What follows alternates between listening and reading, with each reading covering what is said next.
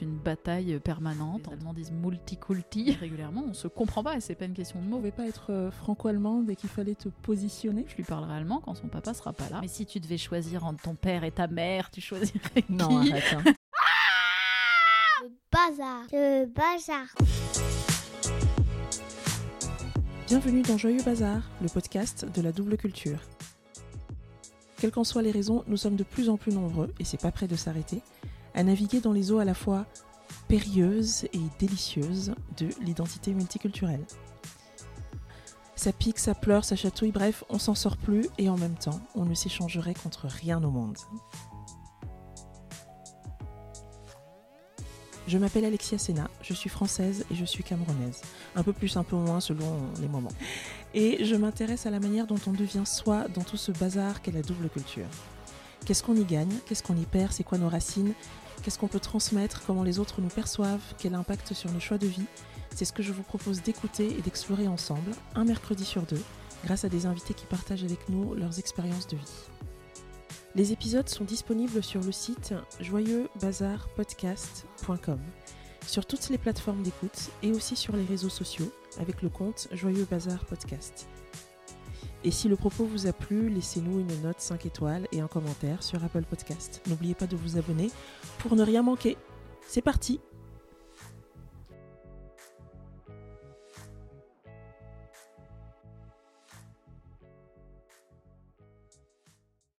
Aujourd'hui, j'attrape au vol Valérie juste avant qu'elle ne prenne son train, car oui, nous sommes plus fortes que les grèves. C'est clair que c'était pas gagné. Bonjour Valérie Bonjour Alexia.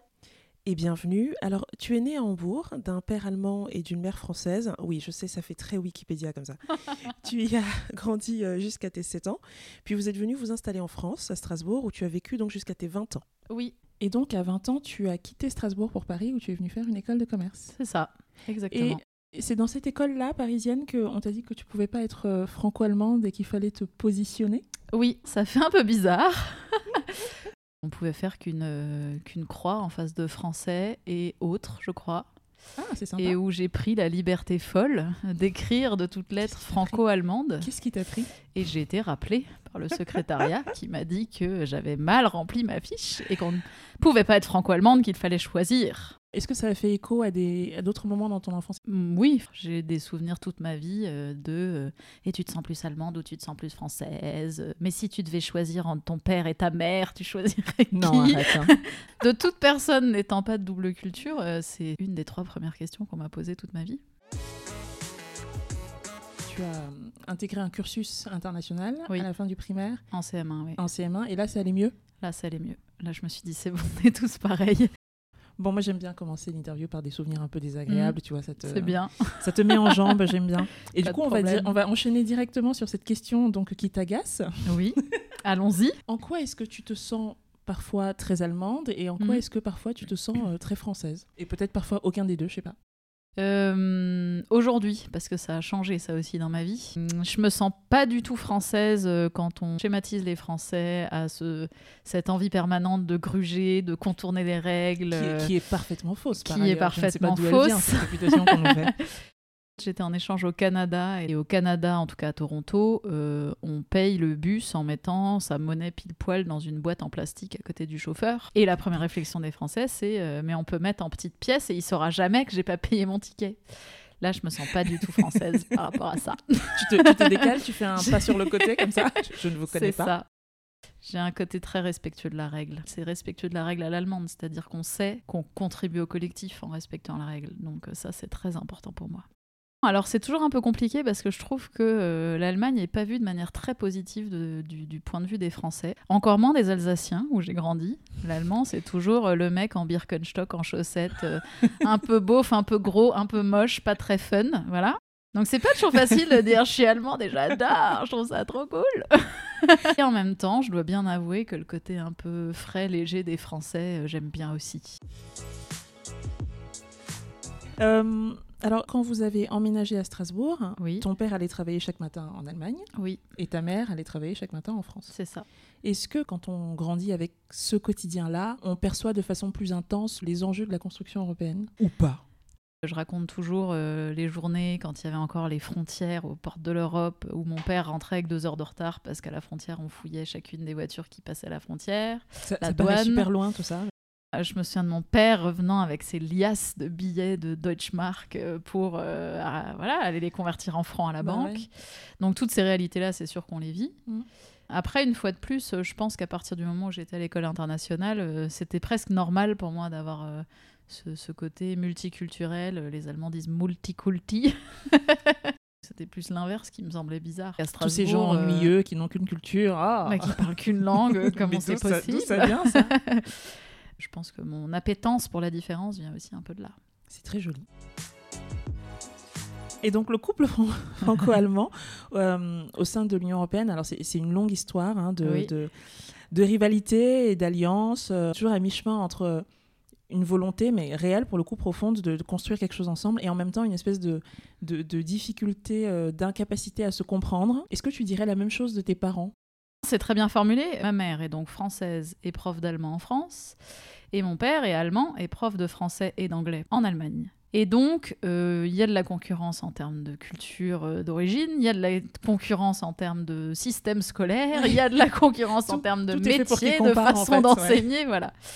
Donc euh, moi, cette opposition, euh, oui, oui, je l'ai clairement vécue. euh, c'est une, c'est une bataille permanente. Chacun aime profondément le pays de l'autre parce que je pense qu'on ne devient pas prof d'une langue si on n'aime pas fondamentalement le pays. Mais néanmoins, ma mère le dit d'ailleurs très ouvertement. Elle dit on est ensemble depuis plus de 40 ans et on parle la langue l'un de l'autre. D'ailleurs, ils se sont simplifiés la vie. Mon père parle allemand, ma mère parle français, donc chacun parle sa langue. Comme ça, C'est pratique.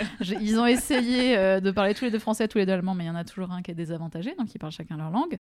Et pour autant, ma mère dit, euh, mais régulièrement, on se comprend pas, et c'est pas une question de mots, c'est une question de culture.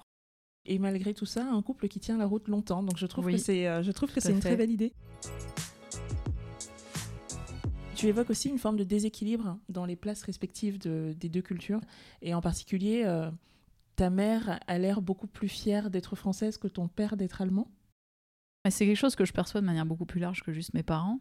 Je ressens de manière globale beaucoup d'attirance des Allemands pour les Français, cette culture qui, qui trouve jolie, ces paysages qu'ils trouvent beaux, un lieu où ils vont en vacances, une Ouais. langue qu'ils trouvent mélodieuse.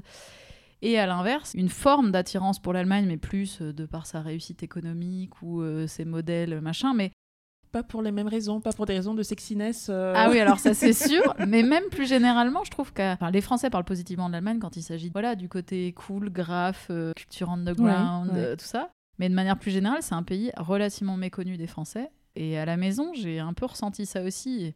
Après, j'ai une maman beaucoup plus volubile que mon père. Donc forcément, ça s'exprime différemment. En fait, il est fier aussi, Mais- mais, il a un peu plus de pudeur. Oui, voilà.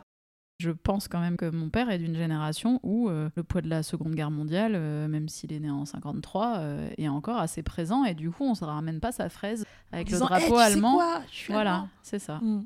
Et je pense encore moins en France. Oui, oui. Quand mon grand-père, donc français, a appris que sa fille avait rencontré un Allemand, Aïe. il dit Je priais pour qu'il ne soit pas grand, blond, aux yeux bleus. Donc je pense qu'il y a tout ça qui traîne encore un peu. Et ça m'avait d'ailleurs choqué pendant la Coupe du Monde remportée par l'Allemagne. Il y avait des articles en France qui disaient euh, Tous ces drapeaux allemands, euh, c'est angoissant, Ah ouais euh, ça rappelle le Troisième Reich. Oui, oui, là je pense qu'on peut tourner la page, c'est leur drapeau. Bah, l'hi- L'histoire, parfois, elle dure plus longtemps, enfin, dans la tête des gens, plus Mm. longtemps que, que ce qu'on voudrait. Et puis, euh, Autre petite histoire, quand je suis arrivée donc à Strasbourg, j'étais en CE1. Pendant 15 jours, je me suis retrouvée toute seule dans la cour de récréation parce que j'avais perdu la guerre et que personne ne voulait jouer avec moi. Venant d'enfants de 7 ans et demi, 8 Bah ans, oui. on peut se poser clairement la question de ce qui se dit euh, à la Mm. maison le soir, Mm. on est d'accord. Est-ce que ce, ce déséquilibre, du coup, entre les deux cultures, c'est quelque chose que tu as, que tu as parfois essayé de réparer? Oh bah, je pense que je défends beaucoup l'Allemagne, oui. J'ai quand même beaucoup essayé auprès de mes amis de d'emmener des copains proches euh, chez ma grand-mère à Hambourg. Euh, euh, j'ai fêté mes 30 ans euh, dans un bar à Paris où on mangeait des saucisses frites et on buvait de la bière. Oui, il y a un côté un peu, vas-y, je te prends par la main et je te montre Et je comme ce côté-là est cool Mm. aussi. De redorer le blason d'une de mes moitiés. Oui. Ce travail de rééquilibrage, c'est quelque chose que tu as aussi tenté de faire en tant que parent Que l'Allemagne, et notamment que l'allemand, ait sa place? Alors justement, ça c'est un sujet, on met le doigt sur un sujet compliqué pour moi. Puisque quand ma fille est née, née, Alors je dois préciser que mon mari ne parle pas allemand, donc ça a été une grande question de se dire qu'est-ce que j'en fais? Moi c'est quand même euh, deux langues importantes pour moi, euh, une histoire importante pour moi, et pour autant, euh, si vraiment il faut que je choisisse, puisque c'était ta première question, je Puisqu'on suis... en revient toujours à ça. voilà, je suis quand même aujourd'hui clairement française avant d'être allemande, donc je m'étais dit bah c'est pas grave, je lui parlerai allemand quand son papa sera pas là, parce que je voulais pas du côté excluant de la langue comprise seulement par un parent. Et donc j'ai dû tenir euh, six mois, neuf mois peut-être. Et est venu le moment où elle comprenait ce que je lui disais en français et pas en allemand. Et j'ai lâché à ce moment-là en me disant euh, l'important c'est quand même la communication, euh, la communication efficace avec ma fille. Et ça a été dur pour moi parce que effectivement je fermais la porte à euh, des enfants qui me comprenaient quand je parlais avec mon père. Et j'en ai parlé avec lui d'ailleurs à ce moment-là. Je pense que j'ai eu besoin un moment de me justifier en disant. Ouais. Et lui, il m'a beaucoup rassuré pour le coup. Il m'a dit de toute façon, une langue, ça s'apprend pas comme ça quelques heures par semaine. euh, et que si un jour ils avaient envie d'apprendre l'allemand, euh, bah, ils le feraient. Mais dans ce cas-là. euh, Et, et que d'ailleurs, papy se tiendrait à leur disposition. voilà. Et puis, euh, on a plein de traditions, notamment autour de Noël, la Saint-Nicolas, des calendriers de l'Avent, voilà, qui existent dans la famille par d'autres biais que la langue. Mais je suis quand même pas tout à fait en paix avec ça. Quand je vois d'autres parents qui parlent la langue, euh, l'autre langue, je me dis. Tu t'es dit, est-ce que j'ai assez essayé? En fait, j'ai soulevé la question parce que c'est quelque chose qui me parle beaucoup aussi. Ouais. C'est une question que je me suis posée de savoir si je devais transmettre, passer quelques mots, quelques expressions de Bakoko à ma fille. En fait, c'est une langue que moi-même je ne pratiquais plus. J'avais perdu ma grand-mère un an et demi avant et c'était la seule personne avec qui je parlais Bakoko. Et voilà, et naturellement, je, je- je pense, je rêve, je, je médite, je sais pas quoi, en français en fait. Mm. Et donc, ça aurait été trop artificiel. Mm. À la fois facilement et très difficilement, euh, je suis arrivée à la conclusion que que j'allais pas le faire et bon il se trouve qu'effectivement la transmission peut se faire par d'autres moyens donc Mm. euh, je, je te comprends parce que c'est un sujet sur lequel je ne suis euh, tu vois elle a plus de 6 ans maintenant et je suis toujours pas totalement sereine Mm. En fait il y a toujours l'impression de trahir quelqu'un ou quelque chose Euh, ma mère, alors c'est sans doute son côté prof, mais achète une tonne de livres en allemand et les traduit pour mes enfants pour qu'ils aient c'est drôle ce ça modèle un peu allemand, leur faire répéter les sons euh, qui n'existent pas en français pour qu'ils arrivent à les c'est dire. génial c'est voilà. marrant ça vient d'elle Ouais. Cool Et donc c'est un peu elle finalement la garante des traditions allemandes. Voilà. C'est l'ironie du truc. Et puis mon mari aussi qui régulièrement dit il va falloir qu'on les emmène habiter quelques mois en Allemagne. Ils viennent de là aussi. Ils ont tous les deux des deuxièmes prénoms allemands quand même. Mais c'est drôle, c'est presque mon entourage qui se dit ça a l'air hyper important pour elle. Il faut pas qu'elle lâche là-dessus. c'est finalement une conception occidentale de la famille. C'est-à-dire que tu te Mm. dis, nous sommes les parents et Mm. nous devons transmettre des choses. Et finalement, je sais pas, on oublie ou on minimise le rôle que peut jouer le reste de l'entourage, en Mm. fait. Voilà, je pense que c'est parce qu'il y a de la culpabilité aussi et on se dit, mais c'est à moi, c'était à moi de le faire. Je ne l'ai pas fait, mais on ne guérit jamais de son enfance.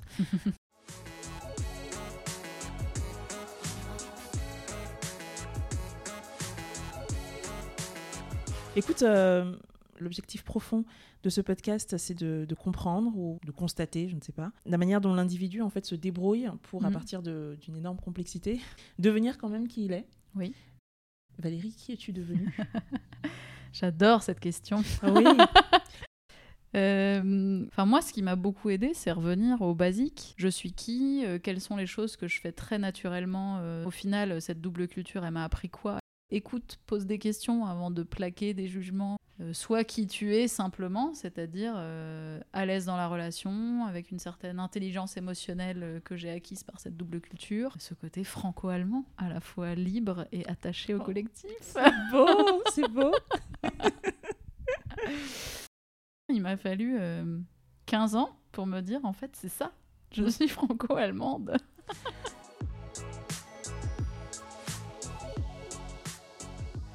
Écoute, merci beaucoup. Et ben merci à toi. Je suis ravie d'avoir pu te, te capter avant que tu prennes ton train. Ouais. Ah ouais, c'était Donc super. merci. Vive la SNCF. C'est ça.